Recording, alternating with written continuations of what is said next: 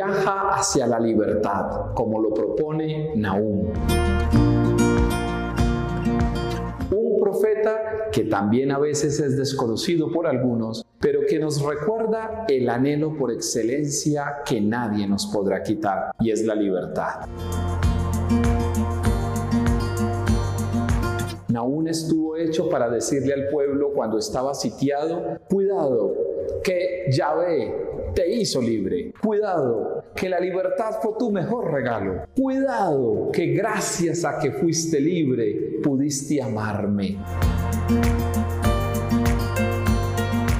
Por eso, cada uno de nosotros hoy, como el profeta Nahum, no puede olvidar que la cuaresma es un llamado para desprenderse de lo que nos amarra y poder ser libres libertad auténtica, libertad existencial, libertad profunda, libertad en el pensar, pero también en el sentir. ¿Cuántos apegos y de cuántos apegos necesitas desprenderte en la cuaresma? La cuaresma es la oportunidad para ir dejando caer los apegos y recuperando en el corazón todo lo bueno que Dios te da para que seas libre.